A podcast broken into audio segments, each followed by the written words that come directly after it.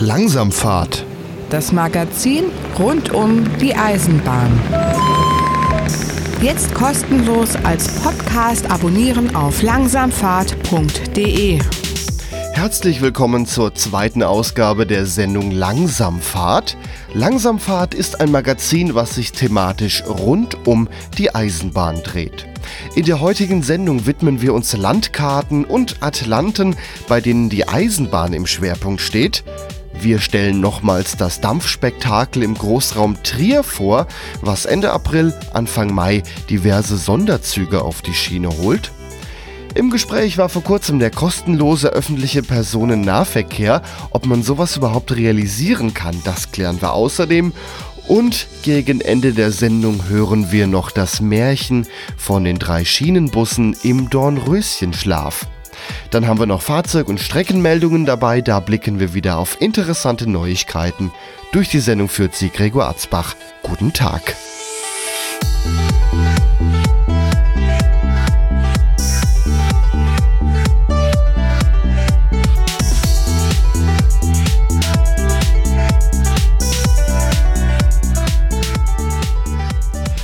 Wenn der Eisenbahnfreund im Zug sitzt und quer durch Deutschland fährt, sieht er links und rechts der Strecke immer wieder andere abzweigende Bahnstrecken, bei denen er sich fragt, wohin diese wohl führen. Manch anderer Eisenbahnfreund möchte seine Fahrtroute lieber mit einem Atlas planen. Für Straßen gibt es ja noch den ein oder anderen Atlas zu kaufen, aber wie sieht das für Eisenbahnstrecken aus? Der Verlag Schwers und Wall bringt jedes Jahr einen Eisenbahnatlas als Buch heraus. In diesem sind alle Eisenbahnstrecken in Deutschland schön dargestellt. Man kann auf den ersten Blick unterscheiden, ob eine Bahnstrecke eingleisig oder zweigleisig ist, elektrifiziert oder eben nicht, eine Eisenbahn des Bundes ist, also von DB Netze betrieben wird, oder eben einem privaten Infrastrukturbetreiber, Museumsbahnen inklusive. Außerdem verzeichnet dieser Atlas auch stillgelegte Eisenbahnstrecken. Soweit so gut. Seit einigen Jahren bot der Verlag diesen Atlas auch in einer iOS-App an. Diese bedient sich allerdings auch wie ein Atlas als Buch, also man musste blättern statt scrollen und zoomen ging auch nicht wie in einer gewöhnlichen Karten-App, man musste stattdessen auf eine andere Übersichtsseite blättern. Dass die digitale Variante des Buches genauso viel kostet wie die gedruckte Variante, ließ sich eventuell noch verschmerzen. Ebenso, dass keine Updates auf die Folgevariante angeboten wurde und man sich gleich die neueste Ausgabe für den vollen Preis kaufen musste, wollte man aktuell bleiben. User mit Android-Betriebssystemen auf ihren Tablets oder Smartphones mussten sowieso in die Röhre schauen. Die App gab es nämlich nur für das von Apple entwickelte iOS. Aber sehe ich es richtig, wenn man sich ein Buch kauft, gehört es einem auf unbestimmte Zeit? Viele Benutzer der App sehen das so, schaut man sich die Kommentare und Bewertungen im App Store von Apple an. Offensichtlich sieht das der Verlag bei der digitalen Variante des Eisenbahnatlases anders. Seitdem das mobile Betriebssystem iOS 11 herauskam, funktioniert die App des Verlages Schwers und Wall, in der man den Eisenbahnatlas öffnen konnte, einfach nicht mehr. Ein kleines Update wäre nötig, damit man seine gekauften Bücher und Eisenbahnatlanten weiterhin benutzen kann. Der Verlag weigert sich aber eben dieses Update bereitzustellen. Auf der Internetseite von Schwers und Wall vertröstet man seine Kunden nur mit dem Hinweis, aus wirtschaftlichen Gründen kann dieses Projekt nicht mehr fortgeführt werden. Schade. Viele Eisenbahninteressierte haben viel Geld für ein Buch ausgegeben, was sie nun nicht mehr lesen können. Soweit zum Fall Eisenbahnatlas von Schwers und Wall. Wir kommen aber nun zu einer ganz anderen Eisenbahnkarte. Diese ist online verfügbar, man kann drin herumscrollen, sie mobil mit seinem Standort nutzen und das völlig kostenfrei. Die Rede ist von der Open Railway Map. Langsamfahrt. Rund um die Eisenbahn. Zugeschaltet ist mir jetzt Alexander Mattheisen von Open Railway Map. Hallo Alexander. Hallo. Was ist denn die Open Railway Map? Ja, also die Open Railway Map ist eine freie Eisenbahnkarte, wo jeder dran mitarbeiten kann. Das Ganze basiert auf dem OpenStreetMap-Projekt und bietet halt eine weltweite Karte des Eisenbahnnetzes mit einem sehr hohen Detaillierungsgrad. OpenStreetMap sagtest du gerade, das kennen wahrscheinlich jetzt die meisten unserer Zuhörer nicht. Was ist das denn? Also OpenStreetMap kann man sich vereinfacht vorstellen als das Wikipedia der Karten. Also es ist halt eine offene Karte, wo jeder dran mitarbeiten kann, so ähnlich wie eben bei der Wikipedia. Man kann sich halt mit einem Benutzeraccount registrieren und dann die Karte editieren. Und das ist dann sowas wie Google Maps vergleichbar.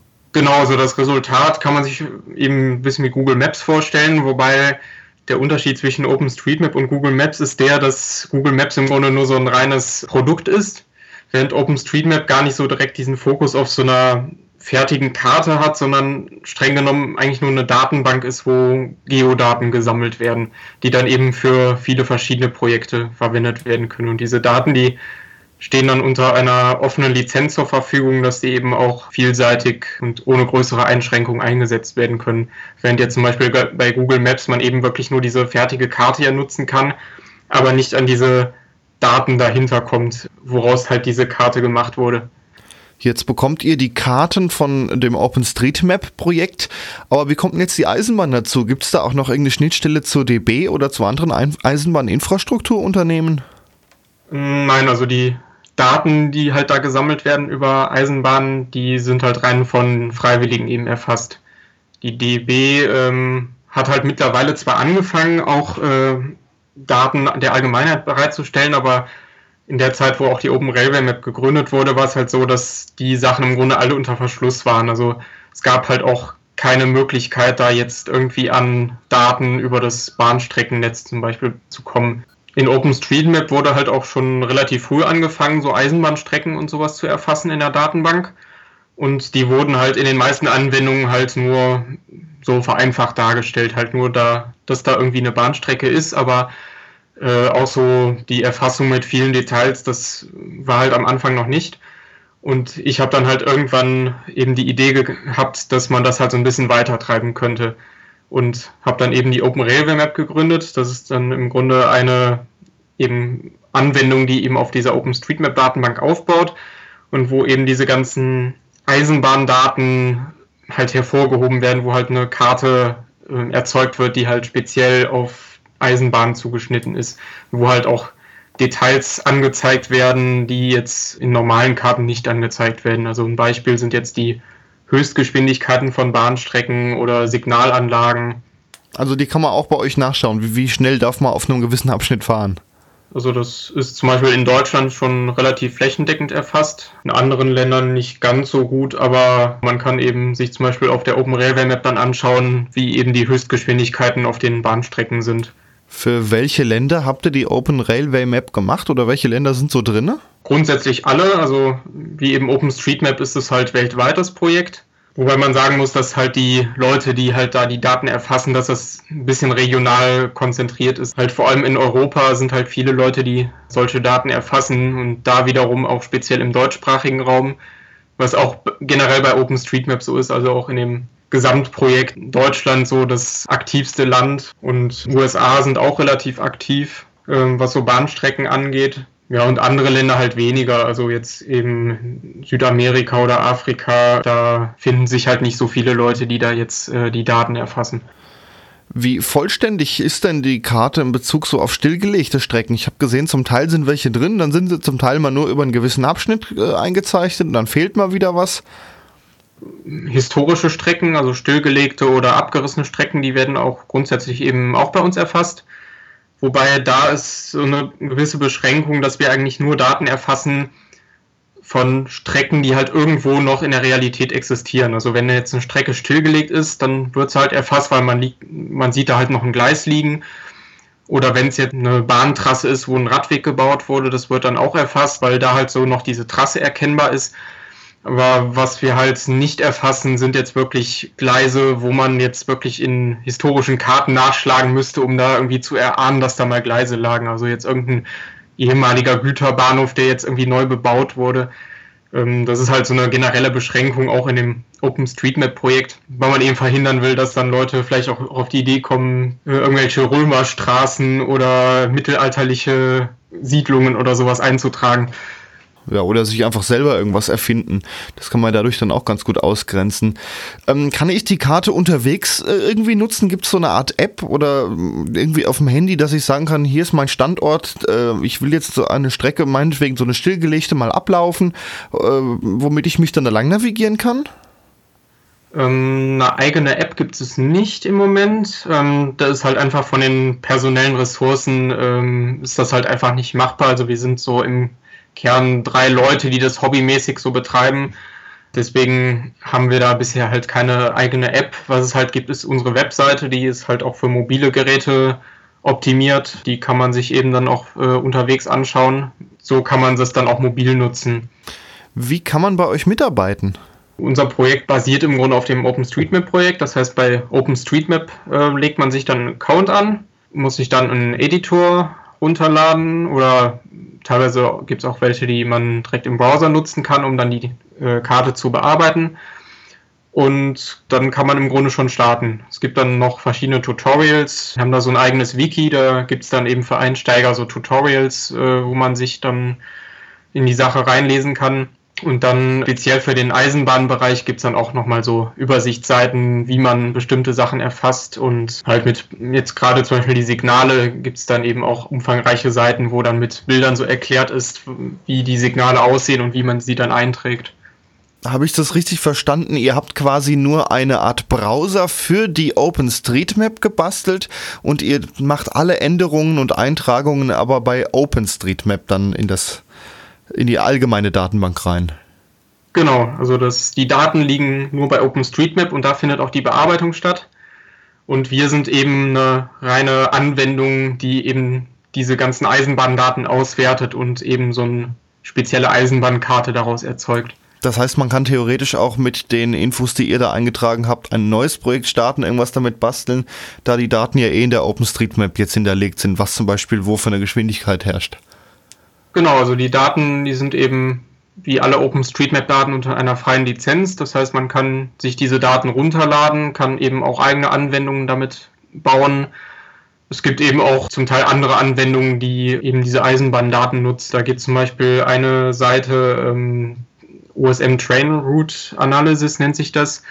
Da kann man sich zum Beispiel so Zugrouten anzeigen lassen. Also da kann man dann sich RE XY auswählen zum Beispiel sieht dann so diesen Streckenverlauf und sich dann zum Beispiel so ein Geschwindigkeitsdiagramm für diesen Fahrtverlauf erzeugen. Und da werden auch zum Beispiel diese Geschwindigkeitsdaten dann ausgewertet. Oder die Auswertung zeigt einem dann an, wie viel Prozent der Strecke da jetzt irgendwie durch den Tunnel verlaufen. Ah, also gibt es ja dann schon Projekte, die eure Daten quasi nutzen. Ja, danke Alexander Mattheisen von openrailwaymap.org, dass du mir ein paar Fragen dazu beantworten konntest. Ja, gerne. Vielen Dank.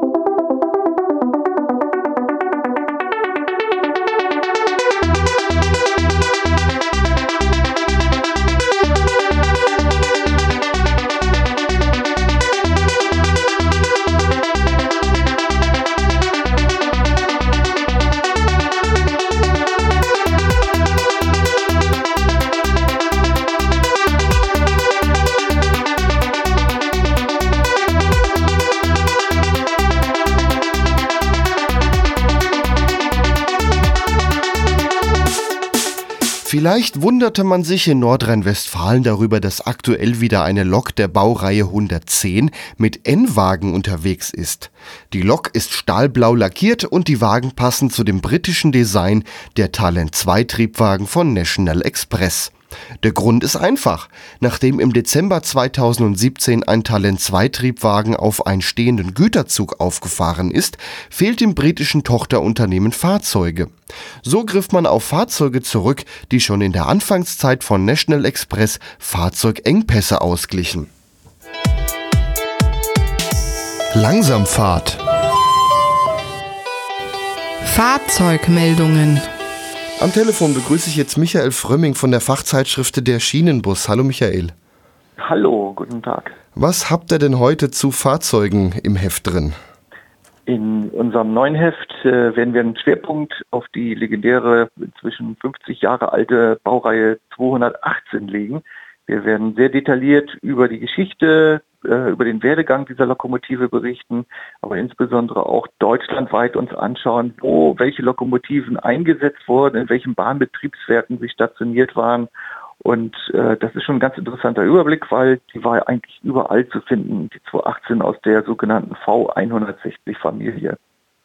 Und mittlerweile kommt sie ja zum Teil wieder. Die Westfrankenbahn hat vor einer Weile die eine 218 äh, lackiert in Ozeanblau-Beige, hat den Namen Conny gekriegt. Die ist ja mittlerweile auch wieder planmäßig mit Doppelstockwagen äh, im Netz der Westfrankenbahn unterwegs.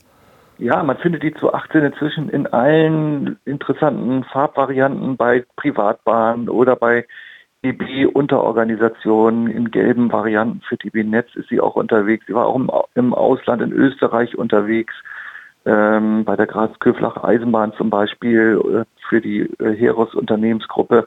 Und äh, eigentlich, wenn man unterwegs ist in Deutschland, irgendwo begegnet man einem Fahrzeug der V160-Familie. Das muss nicht immer eine Lokomotive der Baureihe 218 sein. Dazu zählten ja auch die ehemaligen Lokomotiven der Baureihe 210, 215, 2016 und 2017 und letztendlich natürlich auch den DB-Einzelgänger 2019 001, den es ja auch immer noch gibt. Vielleicht unterscheiden wir die mal ganz kurz. Also die 216 hatte eine Dampfheizung, die anderen hatten eine elektrische Heizung, aber sonst unterschieden die sich, glaube ich, auch nur etwas, was die Leistung anging. Oder Richtig, wie war das? Dann gab es eben auch noch die Baureihe 210 mit Gasturbinenantrieb und Baureihe 219 als äh, weiterer Versuchsträger. Also man hat äh, bei der sogenannten V160-Familie auch verschiedene äh, Varianten gezielt gebaut, eben für den leichten Reisezugverkehr, für den Güterzugeinsatz und äh, die 218 letztendlich auch für den schweren Reisezugverkehr. Sie ist ja auch heute immer noch im Einsatz mit Doppeltraktion, zum Teil auf der äh, Strecke Hamburg Richtung Westerland oder aber auch von Stuttgart über Ulm bis weit in den Süden hinein. Also sie ist ja auch noch gegenwärtig. Ähm, man hat schon lange gedacht, dass die Lokomotive dem Ende entgegengeht. Es gibt ja auch den Nachfolger, ähm, das ist die Baureihe 245, die ist ja jetzt auch nach und nach im Einsatz. Also Eisenbahnfreunde sollten sich jetzt tatsächlich anstrengen, um, ich finde, dieses formschöne Fahrzeug auch zu fotografieren. Und mit diesen unterschiedlichen Varianten, insbesondere bei den Privatbahnen, macht die äh, Suche nach dieser Lokomotive auch wirklich Spaß. Ja, gerade Privatbahnen haben in letzter Zeit einige von der Baureihe 218 gekauft und viele auch in ja, alte Lackierungen zurückversetzt. Ganz besonders erwähnt wäre da auch mal die Brohltalbahn, die sich die Ozeanblau-Beige Variante vorgenommen hat, aber statt Blau einfach ein Dunkelgrün, passend zu ihrer einen Lokomotive, die ja, Ähnlichkeiten sowieso schon hat mit der Baureihe 218. Richtig, äh, die Brohltalbahn ist ja Richtung Eisenbahnfreunde sehr engagiert auch unterwegs, fährt ja auch äh, Keulzüge aus dem Bereich Duisburg äh, in den Süden hinein und äh, da gibt es auch immer wieder Fotoeinsendungen, die uns erreichen und das sind natürlich äh, Stars der Eisenbahn in Deutschland. Und wenn man äh, bei gutem Wetter unterwegs ist, äh, da trifft man auch den einen oder anderen Eisenbahnfreund. Man weiß ja, wo diese Fahrzeuge unterwegs sind. Und da macht das Hobby ja auch richtig Spaß. Und wir versuchen dann als Redaktion auch immer mal wieder eins dieser schönen Fotos auch unterzubringen. Wir müssen natürlich gucken, es gibt ja noch mehr Fahrzeuge als die V160. In dieser Ausgabe haben wir aber mal einen Schwerpunkt und da geht es insbesondere eben auch um die Geschichte und wo in Deutschland welche Lokomotiven zu finden waren. Auch so ein bisschen eher rückblickend für die vielleicht auch etwas älteren Eisenbahnfreunde Und in den kommenden Ausgaben werden wir auch weiterhin darüber berichten, wo welche Lokomotive heute noch zu finden ist. Das ist dann immer in unseren Fahrzeugmeldungen äh, in jeder Ausgabe äh, zu finden. Insofern bleiben wir da auf dem aktuellen Stand. Die Baureihe 218, eine Baureihe, die wahrscheinlich nicht tot zu kriegen ist. Sie wird noch wahrscheinlich bis in die Zukunft immer irgendwo nochmal anzutreffen sein. Ebenso interessant wie äh, ja diese 218, was die Dieselfreunde angeht, haben die Elektrofreunde die Baureihe 103, die so wirklich auch nicht verschwindet. Zum Glück, denn sie ist ja eine wirklich äh, schöne Lokomotive bei Eisenbahnfans äh, seit Bestehen dieser Lokomotive seit den 70er Jahren beliebt und es gibt ja noch sogar eine Vorserien 103er, die 103001, die schon seit geraumer Zeit im äh, Hamburg im ehemaligen oder im Bahnbetriebswerk Eidelstedt ähm, steht neben der äh, normalen Serienlokomotive 103 235. Und jetzt kam sogar noch eine dritte Lokomotive der Baureihe 103 hinzu. Es wurde nämlich äh, Anfang Februar die 103 113 vom DB-Museum äh, Koblenz-Lützel nach Hamburg überführt und das ging über interessante Nebenstrecken und das war nochmal ein richtiger äh, Hingucker für äh, zahlreiche Eisenbahnfans, die extra von weit her angereist waren, um diese Lokomotive unterwegs mal wieder zu sehen. Ich finde es ja schade, dass nicht mehr Privatbahnen mit 103ern irgendwas machen, außer Rail Adventure und die haben die Lok ja in einer Farbe lackiert, dass man eigentlich gar nicht hingucken möchte. Ja, darüber äh, wird viel diskutiert. Ich persönlich finde diese graue 103er ist auch nicht äh, mein Geschmack. Gibt aber sicherlich Bahnfans, die das ganz besonders toll finden. Es gab ja sogar mal mit der 103 233 eine verkehrsrote Variante mit einem Lätzchen, also in dem äh, letzten verkehrsroten äh, Design. Äh, ja, ich stehe ehrlicherweise auch auf die originale 103 in der rot-beigen äh, TEE-Lackierung. Das ist etwas, was diesem Fahrzeugtypen am besten steht. Aus meiner Sicht, aber da gibt es äh, sicherlich auch andere Auffassungen. Aber das passt ebenso gut zu diesen alten Bundesbahnklassikern, die Baureihe 103, die Baureihe 218, das waren ja so auch die Stars des Fernverkehrs. Ihr habt außerdem im neuen Heft noch was aus dem Ausland stehen. Malaxa-Triebwagen, sagtest du mir vorhin. Mir sagt das jetzt spontan gar nichts. Der Malaxa-Triebwagen, der ist bei uns deshalb jetzt in den Fokus geraten, weil ähm, ähnlich wie bei der Baureihe 218 ja auch verschiedene Fahrzeuge an private Eigentümer übergangen sind, beziehungsweise sogar ins Ausland gelangten. In Rumänien, da findet man nämlich inzwischen jede Menge Fahrzeuge der Dieseltriebzüge äh, 614 oder auch äh, 628. Das heißt, viele deutsche Eisenbahnfans machen sich auf nach Rumänien und sozusagen im Beifang sind dann die Bahnfans auf eine, ich finde, sehr formschöne Triebfahrzeugvariante äh, der Baureihe 77 und Baureihe 78. Das ist wirklich ein Produkt aus Rumänien und zwar sehr alt, aus dem Jahre äh, 1935 im Falle der Baureihe 77 und äh, 1942 im Falle der Reihe 78 gestoßen. Und diese Fahrzeuge sind immer noch im Einsatz auf Strecken, wo in Deutschland nicht mal mehr ein Grasland drauf wachsen würde. Hier würden schon Bäume drauf wuchern. Also da ist das noch in Betrieb, ähm, ein Eisenbahnbetrieb, der eher an Museumsbahnverkehr ähm, denken lässt. Aber immerhin gibt es noch Schienenverkehr und vielleicht äh, gibt es auch die Chance, da in Zukunft modernere Züge fahren zu lassen. Aber jetzt ist es in jedem Fall für diejenigen, die dort in der Ecke unterwegs sind, ein richtiger äh, Augenschmaus, wenn man sich diese sehr kleinen äh, und sehr interessanten Fahrzeuge mal angucken kann. In den Ländern ist aber auch vom Klima her ein bisschen anders. Da ja, rosten die nicht so schnell und halten wahrscheinlich auch länger. Ja, und sie fahren ja auch nicht so schnell, weil auf diesen Strecken die Streckengeschwindigkeit sehr äh, reduziert ist, weil auch die äh, Strecken nicht mehr im besten Zustand sind. Wir werden die nächsten Jahre sicherlich erleben, dass viele dieser Strecken eingestellt werden, wenn gleich auch insbesondere die rumänischen Eisenbahnen sich auf den Weg machen, mit modernen Fahrzeugen zu versuchen, auch dort mehr Menschen wieder auf die Bahn zu bekommen. Das ist ein sehr hoher Anspruch, weil insbesondere jetzt auch in den osteuropäischen Ländern zu beobachten ist, dass mehr und mehr Menschen sich dann äh, mit dem Pkw auf die Reise machen. Aber auf der anderen Seite ist das Geld auch knapp in diesen Ländern. Und äh, da spielt die Bahn hoffentlich in, in Zukunft wieder eine wichtige Rolle. Und aus meiner Sicht muss es jetzt darum gehen, Infrastruktur zu retten, um nicht das, was hier in Deutschland in den 70er, 80er Jahren äh, bis heute auch teilweise noch geschieht, dass man eben wertvolle Infrastruktur verliert und das kriegt man dann nicht wieder für zukünftige Verkehre Und da sind wir eigentlich schon wieder bei so einem verkehrspolitischen Thema. Da haben wir in der nächsten Ausgabe auch wieder vieles zu berichten. Vielen Dank, Michael Frömming, für einige Fahrzeugmeldungen rund um die Baureihe 218, 103 sowie Malaxa-Triebwagen in Rumänien. Ja, herzlichen Dank für die Chance des Interviews, unsere neuen Inhalte bereitstellen zu dürfen.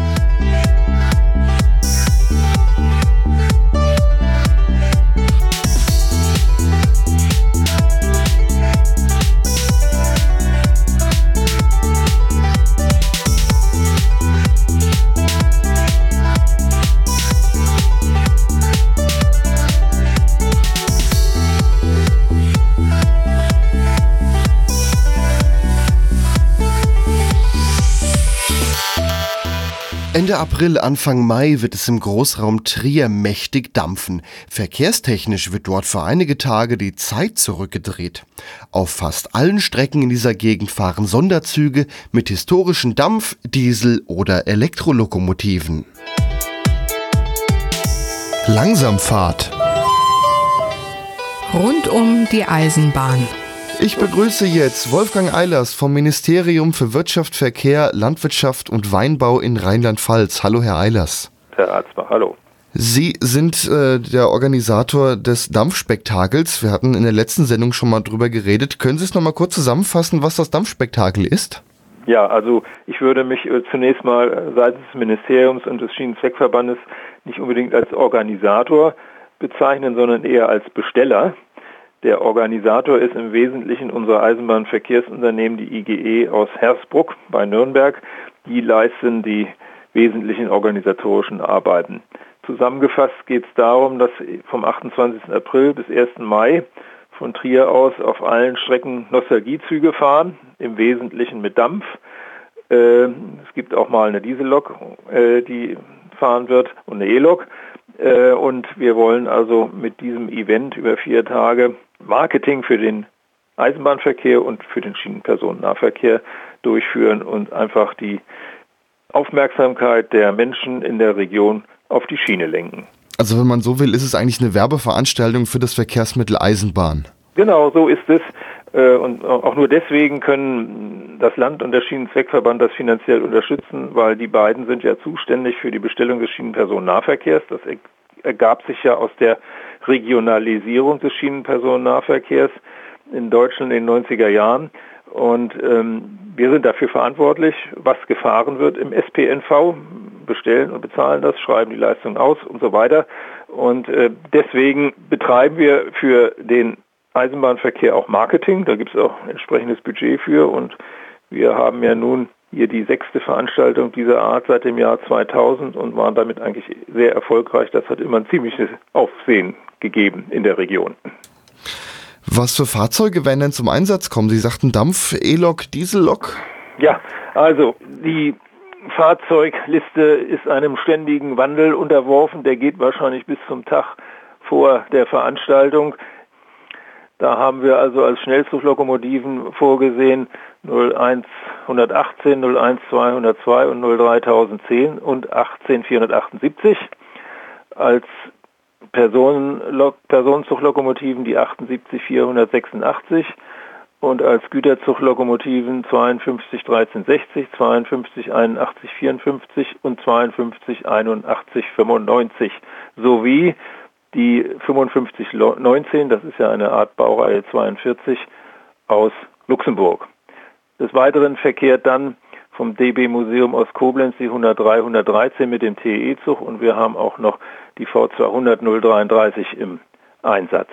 Das ist im Wesentlichen die derzeitige Lokliste, aber wie gesagt, wir haben es noch zwei Monate bis zur Veranstaltung und da kann sich noch einiges ändern. Natürlich, man muss ja auch dazu sagen, es sind historische Fahrzeuge, bei denen unvorhergesehen auch noch was kaputt gehen kann. So ist es und das ist schon mit einigen passiert, die wir an sich eigentlich eingesetzt haben wollten, die nicht kommen können. Äh, genau diese Dinge sind passiert und hinzu kommt, dass das einzig, einzige Dampflok-Ausbesserungswerk für Regelspurlokomotiven in größerem Umfang, Meiningen, äh, immer im Winter besonders viel zu tun hat, weil die Fahrzeuge für die Sommersaison fit gemacht werden und da gibt es, glaube ich, auch momentan einen gewissen Stau. Also auf den Strecken rund um Trier sind die ganzen Züge unterwegs. Was gibt es denn entlang der Strecke? Ist dazu auch noch was geplant im Rahmen der Veranstaltung? Ja, also eigentlich sind es nur Kleinigkeiten. Also im Bahnhof Schweich zum Beispiel, äh, das liegt zwischen Trier und Wittlich, wo also Wasser gefasst wird, mehrfach am Tag. Dort haben wir halt jetzt eine Bewirtung. Wir haben in Gerolstein werden also Führungen von der Touristik angeboten. In Wittlich sollen die Züge irgendwie begrüßt werden und in Trier Hauptbahnhof haben wir während der Veranstaltung und ich glaube auch noch ein paar Tage vorher sogar eine Fotoausstellung von Dampf weltweit. Jetzt werden sich manche Eisenbahnfreunde äh, überlegen, mitzufahren. Sicherlich einige, aber auch einige wollen bestimmt fotografieren entlang den Strecken. Wie sieht's denn da aus? Gibt es ja, da eine Übersicht? Erstmal, dass alle irgendwie auch mitfahren oder Fahrkarten kaufen, denn damit refinanzieren wir die Veranstaltung zumindest zum Teil. Und äh, je höher der Anteil der Fahrgeldeinnahmen ist, umso geringer sind äh, zu, de, die Zuschüsse des Landes und des Schienenzweckverbandes Nord in Koblenz. Für die Eisenbahnfreunde insbesondere und auch im Hinblick auf attraktive Fotostellen wird ein spezielles Programmheft für Eisenbahnfreunde noch erstellt, beziehungsweise das ist in Erarbeitung. Und das wird dann auf unserer Homepage eingestellt. Das kann man dann herunterladen. Gedruckt wird es nicht. Wir selber werden natürlich auch noch einen Infoflyer haben mit den Fahrplänen und ein paar Informationen, die auch in gedruckter Form dann vorliegen werden, die wir dann also an den Bahnhöfen, in den Zügen und so weiter auslegen werden. Und einen abschließenden Hinweis möchte ich mir auch nicht verkneifen. Da legt also auch das Eisenbahnbundesamt großen Wert darauf, dass wir das in die Unterlagen aufnehmen. Es ist natürlich verboten, Betriebsanlagen zu betreten äh, beim Fotografieren oder äh, ansonsten in der ganzen Aufregung. Und wenn das doch passiert, wird, werden die entsprechenden Gleise gesperrt. Und das bedeutet nicht nur, dass die entsprechenden Dampfzüge dann erstmal nicht fahren können, sondern der gesamte Verkehr nicht. Und das, sowas kann dann gerne mal ein bis zwei Stunden dauern. Und das sollte also auf jeden Fall vermieden werden. Also der herzliche Appell an alle, keine Gleisanlagen betreten, bitte. Und natürlich nicht nur während der Dampfspektakelaktion, sondern generell. Sondern natürlich generell gilt ja. das ja immer, ja, klar. Da appellieren wir natürlich an die ja. Eisenbahnfreunde, sich da doch an die Regeln zu halten, was ja bei manchen ja. Veranstaltungen nicht immer so ganz genau genommen wird. So ist es leider und deswegen war dem Eisenbahnbundesamt, mit dem wir also auch eine Abstimmung vorher durchgeführt hatten, wichtig, dass also so ein Hinweis in alle Unterlagen aufgenommen wird. Ja, dann danke ich Ihnen, Wolfgang Eilers vom Ministerium für Wirtschaft, Verkehr, Landwirtschaft und Weinbau in Rheinland-Pfalz, dass wir nochmal auf die Veranstaltung des Dampfspektakels hinweisen konnten. Und ich wünsche Ihnen da viel Erfolg und dass doch viele Leute mitfahren. Herzlichen Dank, Herr Asbach, und einen guten Abend.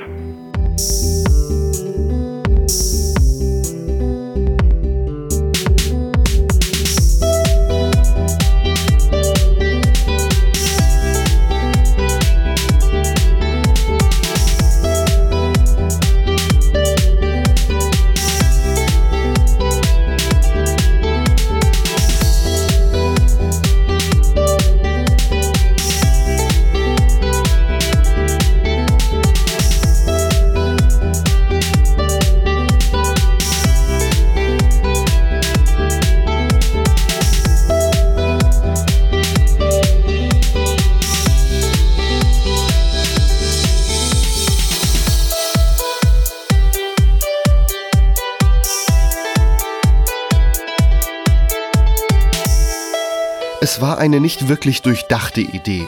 Die Bundesregierung hatte in einem Brief an die EU-Kommission vorgeschlagen, in Deutschland einen kostenlosen öffentlichen Personennahverkehr einzurichten.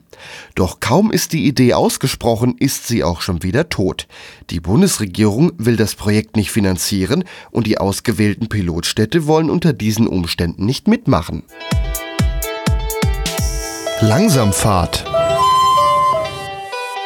zum Thema. Am Telefon begrüße ich jetzt Wilfried Staub von ProBahn. Ja, hallo Gregor. Der kostenlose öffentliche Personennahverkehr wurde gefordert. Ja, wie realistisch siehst du das und äh, was meinst du, was soll das?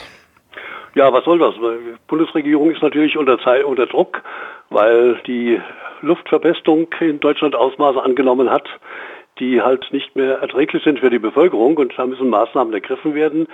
Der Vorstoß kommt eigentlich von der EG-Kommission und die Bundesregierung hat da einen Schnellschuss losgelassen und den äh, kostenlosen öffentlichen Nahverkehr als Lösung in die Waagschale geworfen, aber schon am nächsten Tag wieder zurückgerudert. Also ist das gar nicht mehr aktuell quasi? Es, es war nee, das Idee. ist nicht mehr aktuell äh, und auch äh, alle Verbände, alle Verkehrsverbünde, äh, ProBahn, der VCD, der Verband Deutscher Verkehrsunternehmen haben entsprechende Argumente vorgetragen, warum das in dieser Form gar nicht möglich ist. Vielleicht sollte man erstmal erklären, dass der Nahverkehr sich ja sowieso nicht aus den Ticketpreisen komplett finanziert, sondern je nachdem nur so etwa zu etwa 42 Prozent hatte ich da mal als Zahl gehört und der Rest sind eh Zuschüsse von Steuermitteln. Ja, die, die Zuschusszahl, die schwanken je nach äh, Ver Verbund. Also Hamburg liegt da zum Beispiel sehr gut da mit 72 Prozent. Der RMV veröffentlicht immer die Zahl von 56 Prozent Kostendeckungsgrad über die Einnahmen aus Ticketverkäufen und sonstigen Zuschüssen. Äh, in Berlin sieht es ganz traurig aus, da liegt der Deckungsgrad ungefähr bei 30 Prozent. Aber dennoch äh, fließt ein sehr großer Betrag an Steuergeldern sowieso in den öffentlichen Personennahverkehr. Das ist richtig. Und jetzt wäre die Forderung, war ja da, man kann ja trotzdem mal drauf rumdenken, ihn ganz kostenlos zu machen, dann würde das ja komplett aus Steuergeldern mhm. bezahlt. Ja, da haben wir ja weltweit recht gute Beispiele. Fangen wir mal an mit der Stadt Hasselt in Belgien. Die haben im Jahr 1997 den kostenlosen öffentlichen Nahverkehr eingeführt und die Überlegung war damals bei denen, wir brauchen dann keine Ticketautomaten, keine Abrechnung, keine Kontrolleure. Äh, wir brauchen dann auch weniger Straßen, weniger Parkplätze. Äh, und das war das Modell und die Überlegungen und das hat auch recht gut funktioniert. Und das Irre dabei ist, dass die Fahrgastzahlen innerhalb von zwölf Jahren um 1200 Prozent gestiegen sind. Natürlich ein Sonderfall, aber inzwischen hat auch äh, Hasselt wieder zurückgerudert. Inzwischen kostet auch dort der öffentliche Nahverkehr wieder Geld und zwar für Erwachsene 60 Cent. Kinder und Rentner fahren nach wie vor allerdings frei. Jetzt würde so ein kostenloser öffentlicher Personennahverkehr wahrscheinlich sehr gut angenommen werden. Auf welche Probleme würde man dann stoßen? Die Bahnen werden wahrscheinlich sehr voll dann. Ja, die sind ja jetzt schon voll und das ist das große Problem. Morgens im, im Peak zwischen 7 und 8 Uhr, da geht praktisch nichts mehr. Äh, und wenn wir jetzt überlegen, dass nur etwa 14 in Frankfurt, im Rhein-Main-Gebiet etwa 18 Prozent der Beschäftigten mit öffentlichen Verkehrsmitteln fahren, das heißt 80 Prozent fahren mit dem Auto. Wenn die ihr Auto stehen lassen würden, dann äh, würde das Chaos ausbrechen. Würden denn so Regionen wie die Rhein-Main-Region denn überhaupt dann zusätzliche Züge oder längere Züge verkraften können? Die wären ja dann schon notwendig. Mhm. Nee, längere Züge geht nicht. Die sind ja beschränkt durch die Bahnsteigelänge. Die S-Bahn dreiteilig fährt ja jetzt schon im Berufsverkehr fast auf allen Linien. Äh, also mehr geht in diese Richtung nicht. Wir haben halt versäumt, in den letzten 20 Jahren die Infrastruktur auszubauen. Es wird hier äh, jahrelang darüber diskutiert, RTW, Regionaltangente West oder der Ausbau der Main-Weser-Bahn. Äh, das alles ist jetzt erst gerade angeschoben worden. Wir kommen also 10, 20 Jahre zu spät, denn die Infrastruktur ist für einen kostenlosen öffentlichen Nahverkehr nicht vorhanden. Also halten wir fest, wenn man den kostenlosen öffentlichen Personennahverkehr haben möchte, müsste man vorher erstmal sehr viel Geld investieren und auch viel Zeit brauchen, um das äh, ja, zum Beispiel Eisenbahnnetz darauf anzupassen. Ja, die Fahrgäste wollen im Prinzip eigentlich keinen öffentlichen Nahverkehr, sondern ihren entsprechenden Obolus dazu beitragen, vielleicht in Form eines 365-Euro-Tickets, wie es in Wien ja eingeführt wurde was die Fahrgäste lieber wollen oder darauf bestehen, dass die Fahrzeuge oder die, die, Fahr die Bahnen pünktlich verkehren, dass die Anschlüsse garantiert sind, dass die Bahnen sauber sind. Das sind, ist eigentlich viel wichtiger für die Fahrgäste als einen absolut kostenlosen Nahverkehr. So nach dem Motto, was nichts kostet, das taugt auch nichts. Genau so ist es. Wäre denn jetzt ein angemessener Kompromiss, ihn einfach wesentlich günstiger zu machen? Du sagtest eingangs schon in dieser einen Stadt, wo man das ausprobiert hat, für 60 Cent für äh, ein Ticket für einen Erwachsenen? Das wäre eine, eine der Möglichkeiten, die man in, in Erwägung ziehen könnte. Es gibt ja noch andere Beispiele und wir haben ja sogar in Hessen sogar einen kostenlosen Nahverkehr in, zwei Kommunen. Einmal in Eschborn, da ist es der Buslinie 813 und was die wenigsten wissen, auch in Arnertal im Bezirk Kassel, da gibt es einen kostenlosen Nahverkehr innerhalb der Gemeinde, allerdings eine Gemeinde mit drei Ortsteilen und nur 5000 Einwohnern. Hier können die Fahrgäste kostenlos fahren. Oder was Tübingen jetzt einführt, ist der kostenlose Nahverkehr an Samstagen, wenn die Busse sowieso nicht ausgelastet sind äh, und noch Kapazitäten frei haben. So ähnlich wie auch so manche Spartickets funktionieren. Da, wo noch Kapazität über ist, kann sie ja genutzt werden. So ist es ja. Aber du sagtest, das waren jetzt alles Buslinien. Wäre es denn relativ einfach, Buslinien jetzt mehr zu belasten, indem deutlich mehr Leute fahren, wenn es zum Beispiel deutlich günstiger oder kostenlos ist? Ja, beim Bus äh, haben wir das Problem, dass die äh, Fahrzeuge äh, nicht größer gebaut werden können. Es gibt ja inzwischen den Megabus, der also ein dreiteiliger Gelenkbus ist. Äh, da sind aber die Städte und die Straßen äh, in der Regel und die Haltestellen gar nicht darauf ausgelegt. In Südamerika kenne ich das. Da gibt es also Busse, die inzwischen 300 Personen befördern. In Frankfurt die Busse, da haben wir unsere Schwierigkeiten schon bei der Zahl von 100 Fahrgästen. Okay, dann danke ich dir Wilfried Staub von Pro Bahn für dieses Interview. Okay, danke.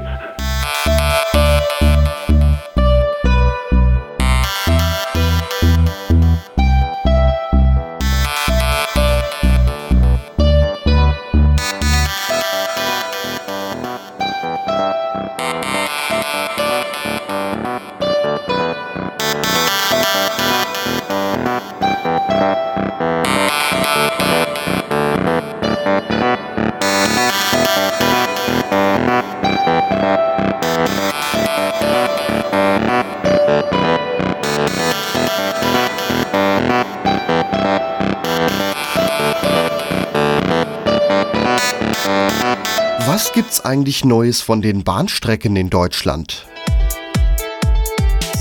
Langsamfahrt. Streckenmeldungen. Ich begrüße nochmals Michael Frömming von der Fachzeitschrift Der Schienenbus und ich begrüße dich nun zu den Streckenmeldungen.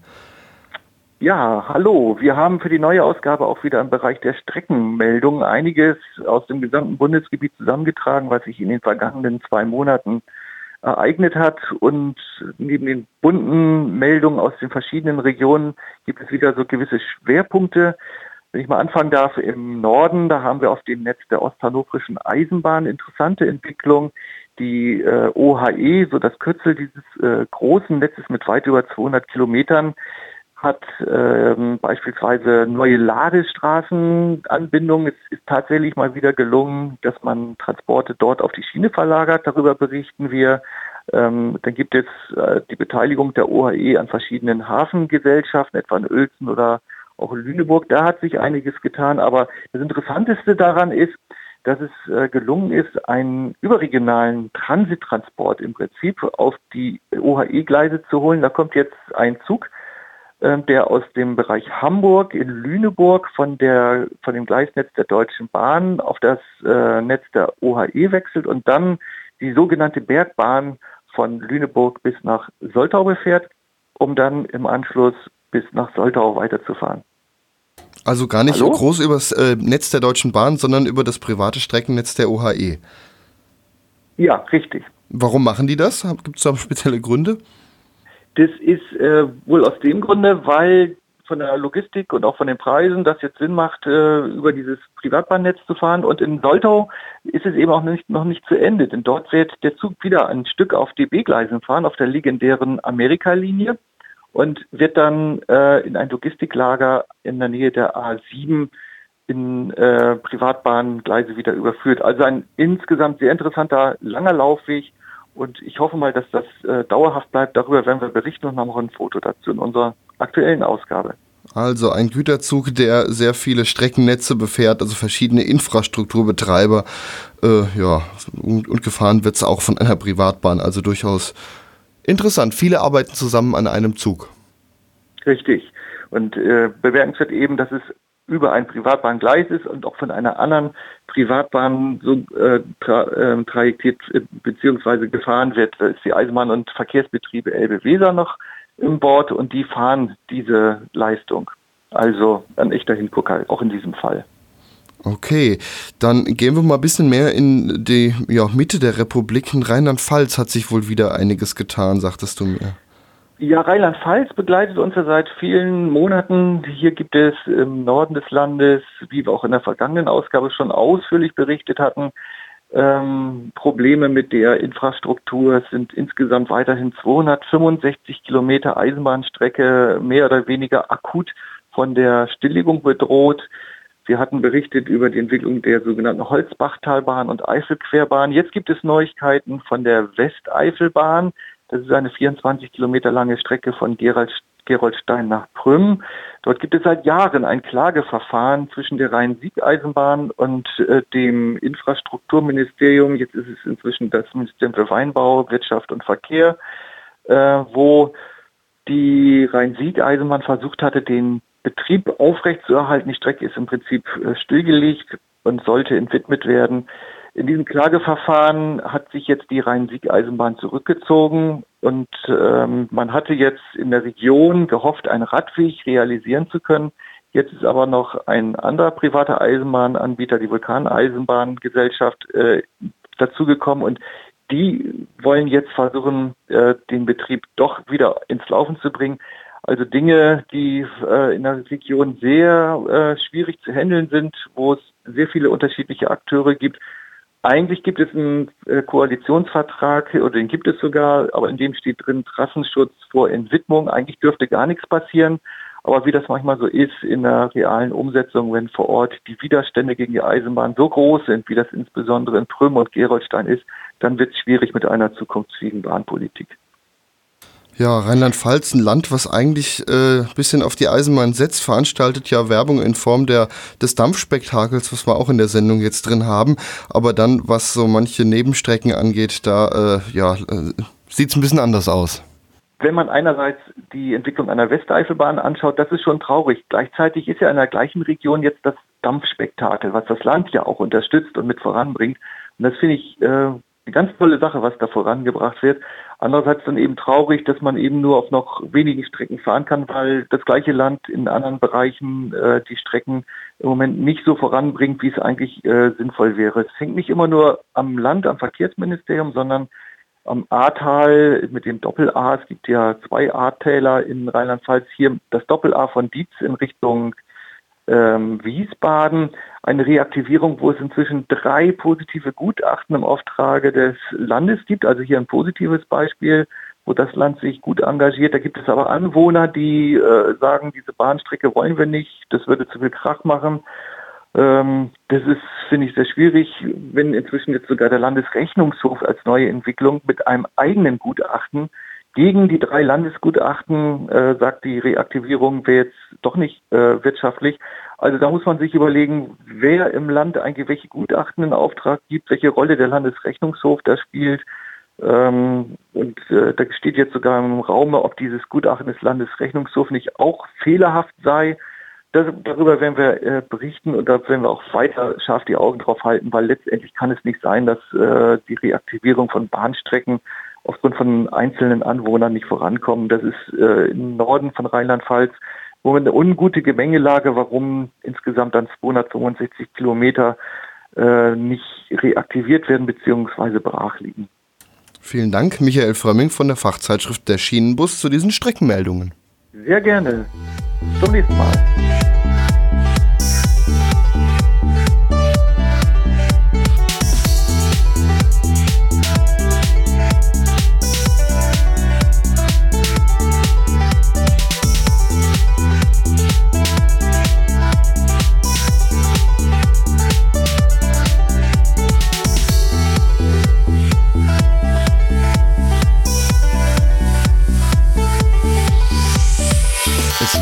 Einmal drei alte Schienenbusse, die sich in der nordhessischen Brüder Grimmstadt Kassel im Dornröschenschlaf befanden.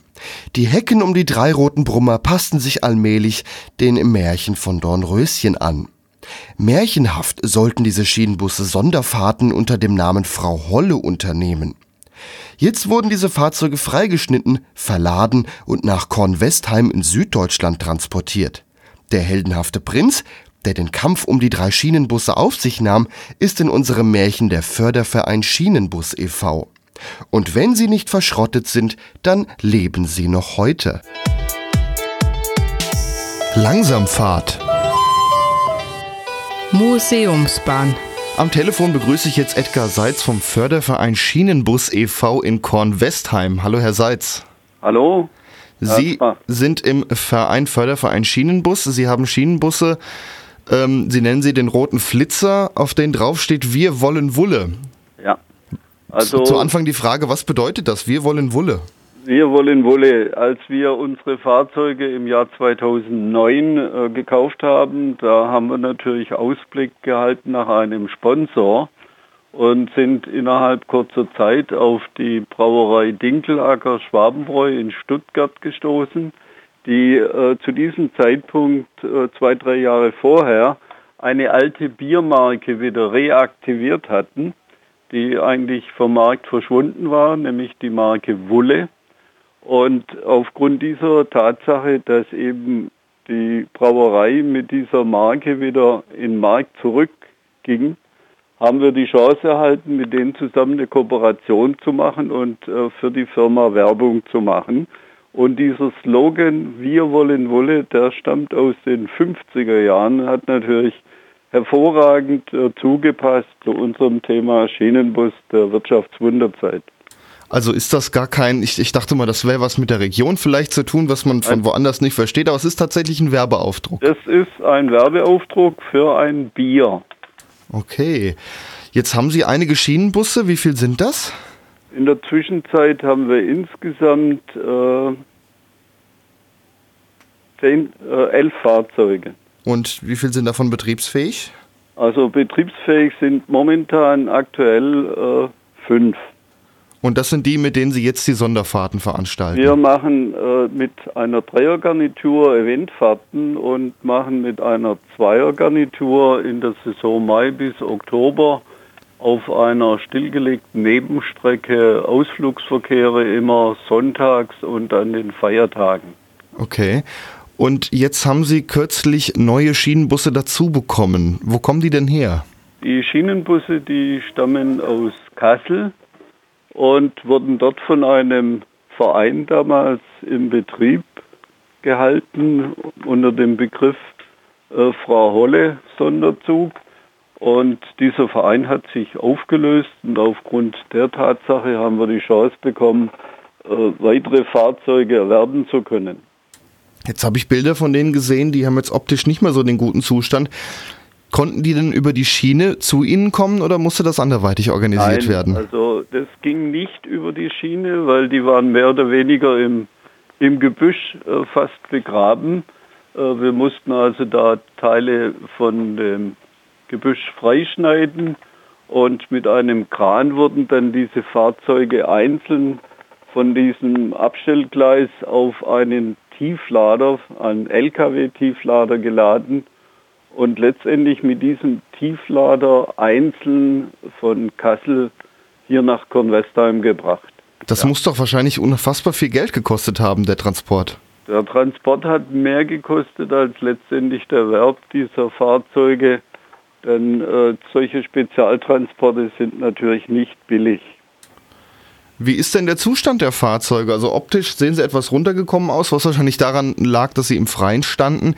Ja. Wie sieht es denn so unter dem Blech aus? Also unter dem Blech sieht es momentan so aus, dass wir eigentlich etwas überrascht sind, denn äh, es macht auf, aufgrund des äußeren Anscheins zumindest den Eindruck, dass die Aggregate, Behälter, Druckbehälter etc., dass alles diese Dinge, Achsen, Federn, doch noch in einem brauchbaren Zustand sind.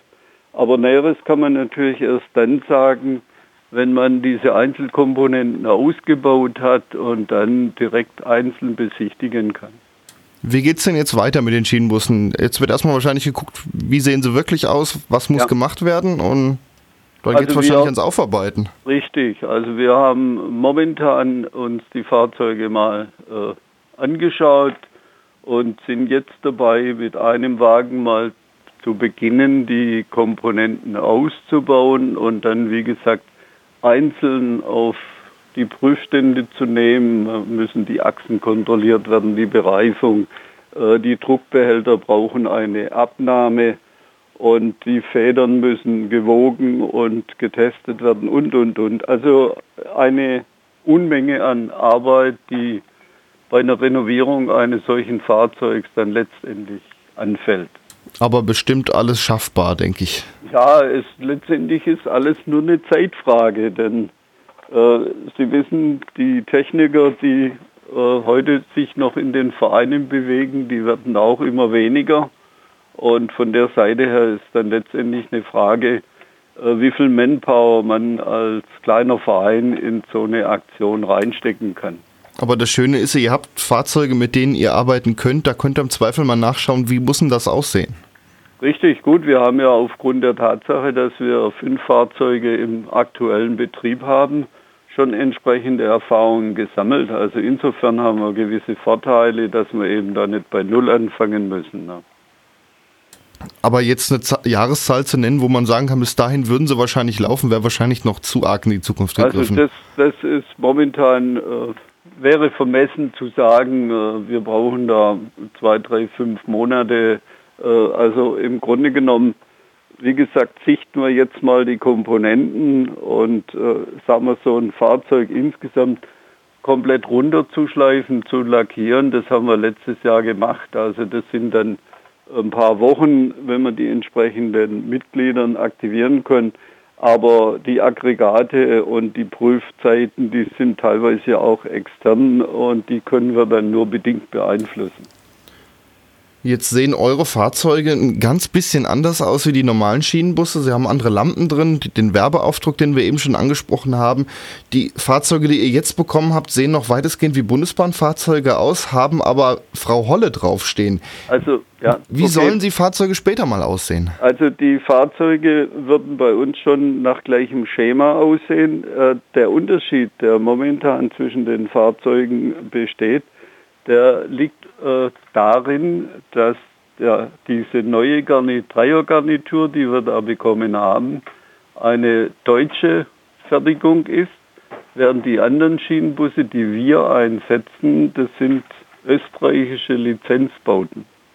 Und Ach so, das war ja gar nicht der Bundesbahn-Schienenbus, sondern der Nachbau in Österreich. Also es war äh, im Grunde genommen äh, schon der Uerdinger Schienenbus, aber der wurde in Österreich ein bisschen anders gemacht mit den Lampen und vor allen Dingen mit den Fenstern. Denn äh, die Fenster bei der österreichischen Variante sind wesentlich größer. Das sind ja diese Übersetzfenster während die Fenster bei der deutschen äh, Variante ja nur diese kleinen Klappfensterchen oben sind.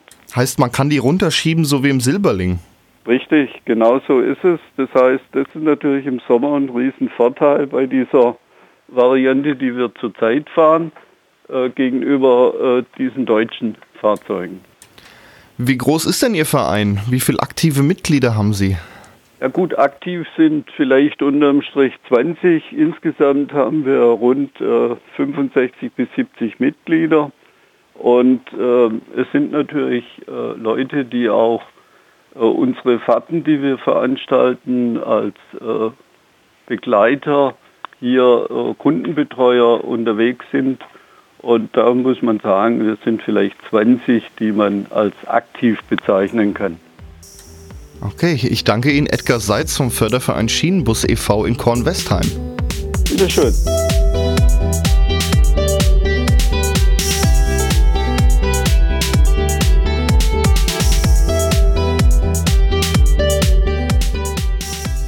Sie hörten die Sendung Langsamfahrt, das Magazin rund um die Eisenbahn. Die Musik in der Sendung war von DJ 2 Vic und der Titel heißt Die Bahn. Wir verabschieden uns auch von den Zuhörern am Radio bei Radio Unerhört Marburg und Radio Darmstadt. Die ganze Sendung gibt es auch zum nochmal hören als Podcast auf www.langsamfahrt.de. Am besten gleich den Podcast abonnieren auf www.langsamfahrt.de. Am Mikrofon verabschiedet sich Gregor Atzbach. Auf Wiederhören.